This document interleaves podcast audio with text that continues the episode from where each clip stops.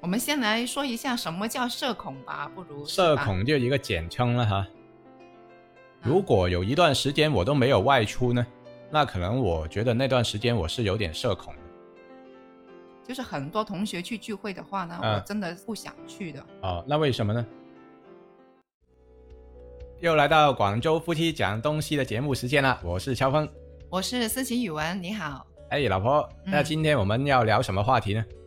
我们今天聊的话题叫内向等不等于社恐呢？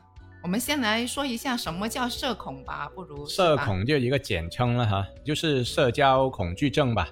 那如果社交恐惧症可能没有把它完全去定义的话，可能就觉得很普遍啊，很正常啊。因为很多人可能不是很愿意到外面跟就是社会的人交往啊，这个也是可以理解的啊。但是是不是要上升到一个社交恐惧症，有个“症”字，那是不是就是一种病呢？那我就觉得可能还未必吧。那所以如果说呃内向是不是就等于社交恐惧症？那我倒觉得应该还不是啊。对，你觉得这个内向就等不等于社交恐惧症呢？其实社恐的话，会令我想起之前有一个流行词语叫“宅男”吧，啊，是吧？宅男、宅女、宅家嘛。嗯我觉得内向应该不属于社恐吧。嗯，那如果你说到宅男宅女的话，我觉得其实就可能是他一种独特的生活方式而已。那有的人他就是不喜欢跟外界接触，那他自己也能够把自己的生活过好，那么也我觉得宅男宅女他的存在也不是一种病态啊，嗯那是吧？那所以社交恐惧症究竟属不属于一种就是病态呢？那我还是刚才那个观点吧，我就觉得。嗯不应该把它视为一个一个症状。那么，所以如果这个情况下要平衡的话，内向我就觉得不应该去跟社交恐惧症划等号了。嗯，我觉得“社恐”这个词就是有一点很严重的程度啊，嗯，是吧？那我觉得内向的话，它只是内向而已啊，但是它不一定是恐惧跟社会的人交流嘛，对它只不过是没有那么呃多话说。对，没错。那就是啊，其实我又觉得哈，那另一个观点吧，内向呢，他有的人他可能没什么话说，哎，但是也不代表他没有这个说话的能力哦，对吧？嗯有的人他内向，他是其中一种性格的体现而已。有的人有双重性格啊，甚至嗯多重人格啊等等。嗯他就是内向之余呢，还在面对一些大的场合的时候，他也可以做到就是游刃有余，就是呃也是滔滔不绝的那种都会有。但是那种人呢，他也有内向的一面。那星爷他在电影的造诣上也是非常的高啊，他在电影摄像机前面他的表现力是很强的啊，嗯都是说话的话，你说他口才相当了得也行啊。反正怎么说呢，你会想不到他内向的那一面。那其实他是一个很内向的人哦，可能嗯有的人就不知道，是吧？那所以我觉得内向跟话多不多应该也呃不是冲突的啊。嗯，那社交恐惧症的话，其实它会有几个方面的症状啊，嗯就例如说会焦虑啦，会抑郁啊、会恐惧啊这样子，甚至是强迫呀、这样子。嗯，那但是内向的人不一定会有这些症状呀，是吧？对，很难划等号是吧？对，我觉得是的。嗯那有些人他可能在熟悉的人方面，他就会说话就很多的，就例如说王菲吧，嗯是吧？他在呃就是公开场合的话，他可能话就很少，嗯但是你看一下他的朋友吧，就是例如说呃那英啊那些，他们都对王菲的评价就是说她其实是一个话痨来的。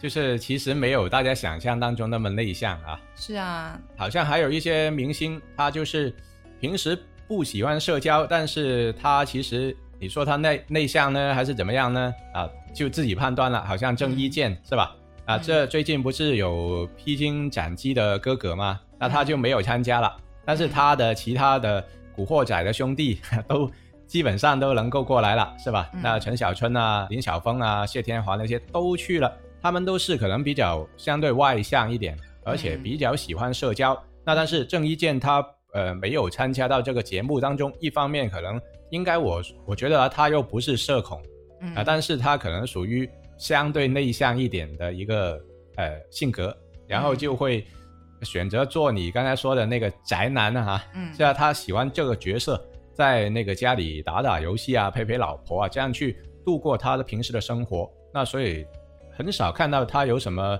绯闻，是吧？嗯，那其实，在熟悉的人面前的话，其实很多人都是很就是很愿意说话吧。嗯就是在陌生人面前的话，我也可能会社恐呀，嗯，是吧？因为我不知道跟他说说点什么，对不，知道跟他聊点什么话题，是吧？嗯就就是如果是同频率的话，那那个话题就会很多了，对就完全就没有什么社恐的那个说法了，是吧？对，没错。那关键还是在于大家三观合不合啊，就然后就决定了这个天能不能聊下去。那不然的话，可能不是不愿意做社交，而是遇在社交的时候遇到困难，那么久而久之就会产生这个所谓的社交恐惧症了嗯啊，就沟通上面不顺畅，那他可能就是去杜绝进行这个方面的一个行为，那么从而就哎干脆自说自话吧。啊，应嗯，该是这样的情况，那导致形成了一个所谓的一个社交恐惧症。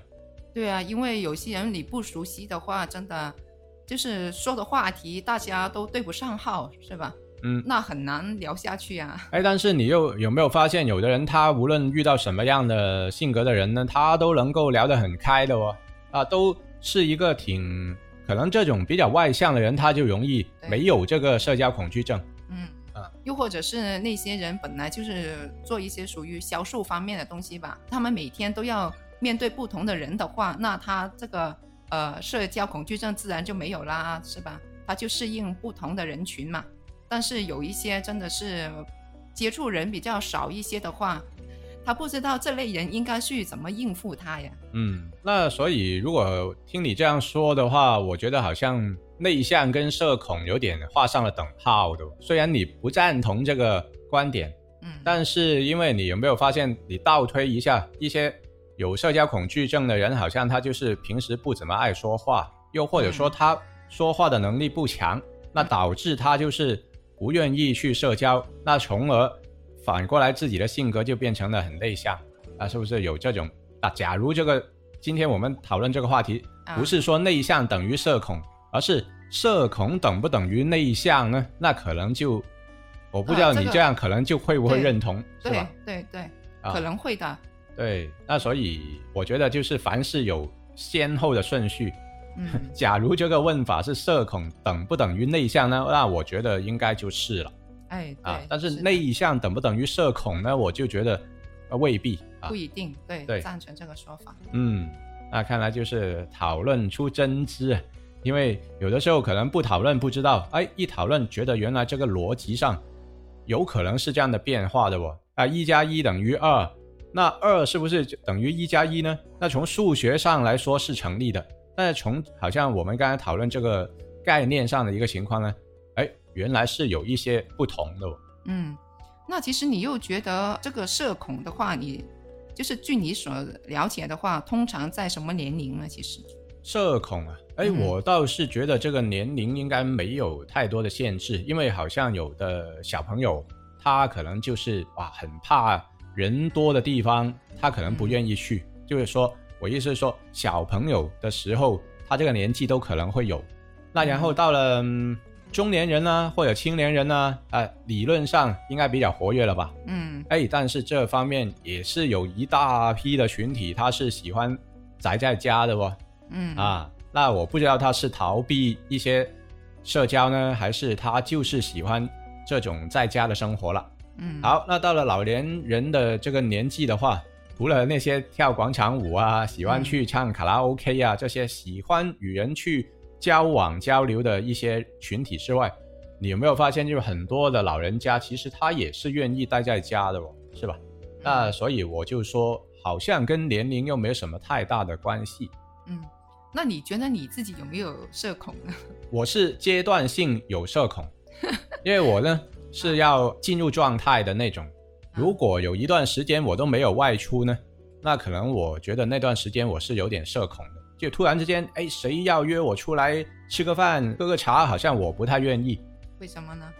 我就觉得好像我适应了那段时间自己在家的那个状态，啊啊，然后突然之间你说要到很多人多的场合啊，那些好像我就不知道去到说什么话了。